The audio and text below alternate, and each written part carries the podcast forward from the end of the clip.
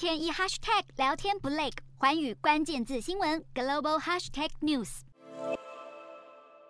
俄罗斯外交部长拉夫罗夫二十四号站上在美国纽约举办的联合国大会讲台，因此批评华府在台湾问题上玩火，指责美国试图通过制裁把整个世界变成自己的后院，与北京当局一个鼻孔出气。中国外长王毅也示警，将会采取最强而有力的措施来反对外部干涉。但是美联社分析，这番话看似强硬。但并没有超出过往表态的正常范围，而中国罕见在联合国大会总辩论提及台湾议题，不过也有多个友邦替台湾加入联合国发声。不止吐鲁番表态支持台湾以联合国创始成员国的身份重新加入，本届大会已经有贝里斯等共十个国家发声支持台湾参与联合国体系。不过，所罗门群岛二零一九年与台湾断交，改与中国建交，则是声称立场中立，还呼吁各国不要加剧台湾海峡的紧张情绪。此外，教廷循照往例，这回也没有声援台湾。而海地政局不稳，四年来第一次没有替台湾发声。而洪都拉斯则是唯一没有以发言形式来替台湾抱不平的友邦。